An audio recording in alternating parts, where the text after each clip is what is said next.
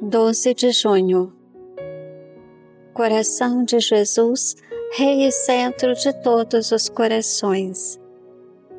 Pilatos perguntou a Jesus se ele era o Rei dos Judeus. Jesus respondeu que seu reino não era deste mundo. Jesus é o Rei dos corações, porque é o primogênito de todas as criaturas, porque nos transformou em filhos amados do Pai.